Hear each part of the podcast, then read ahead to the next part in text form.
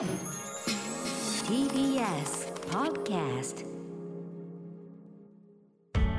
発信型ニュースプロジェクト。TBS ラディオ905-954おぎゅうえちきセッション新型コロナウイルス。今日東京で317人。北海道では197人の感染を確認東京都は今日新型コロナウイルスの感染者が317人確認されたと発表しました。一方急速な感染拡大が続いている北海道では今日197人の感染を確認。7日間連続で100人以上の感染確認となりました。また新潟県では南魚沼警察署で集団感染が発生し署員12人の感染が確認されました。12人の感染確認は新潟県内では1日あたりで過去最多です。一方飲食業界の支援策 GoTo イートに参加した飲食店の従業員が新型コロナウイルスに感染したのはおとといの時点で6道府県の15人であることが分かりました。これは今日の衆議院厚生労働委員会で宮内秀樹農林水産副大臣が明らかにしたものです。衆議院内閣委員会学術会議任命問題で追及続く。今日国会では衆議院内閣委員会が開かれ立憲民主党など野党側は日本学術会議の会員任命拒否問題をめぐり引き続き政府を追及しました。午前中質疑に立った立憲民主党の今井正人議員は今後学術会議に欠員が生じた場合任命されなかった6人を改めて推薦リストに入れることは排除されないかと確認したところ日本学術会議の福井仁事務局長はもちろん排除されていないと考えていると述べました。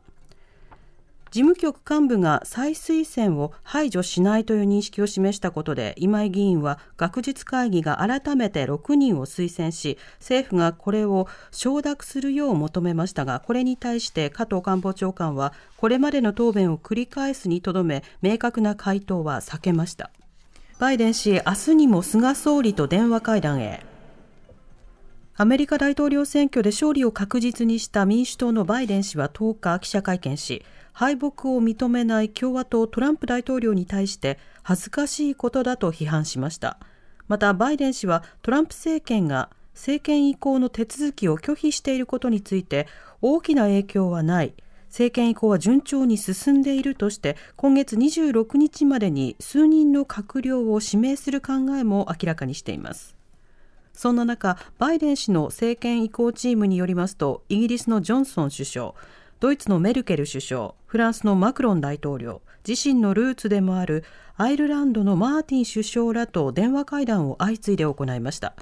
さらにバイデン氏は日本時間の明日にも菅総理と電話会談する方向で最終調整しているということです。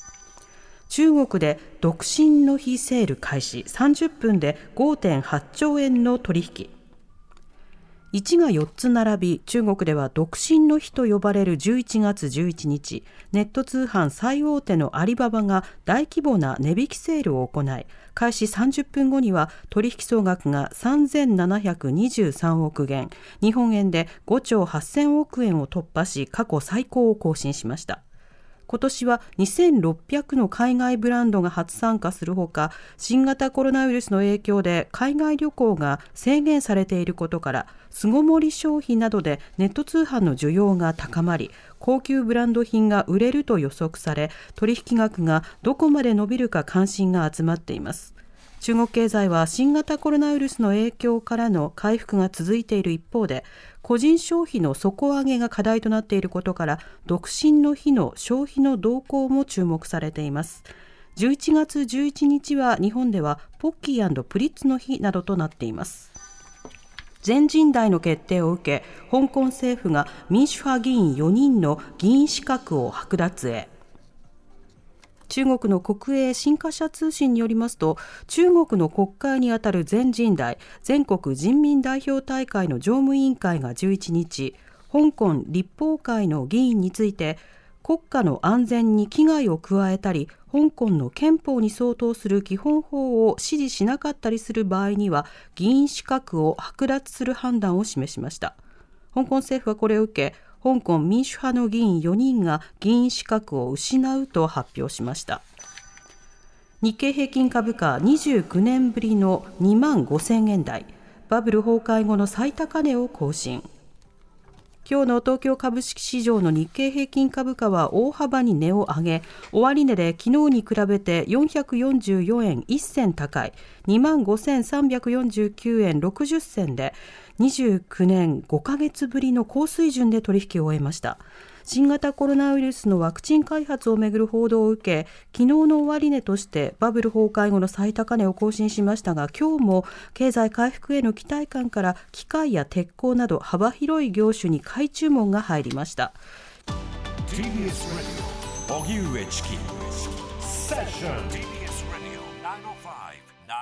905-954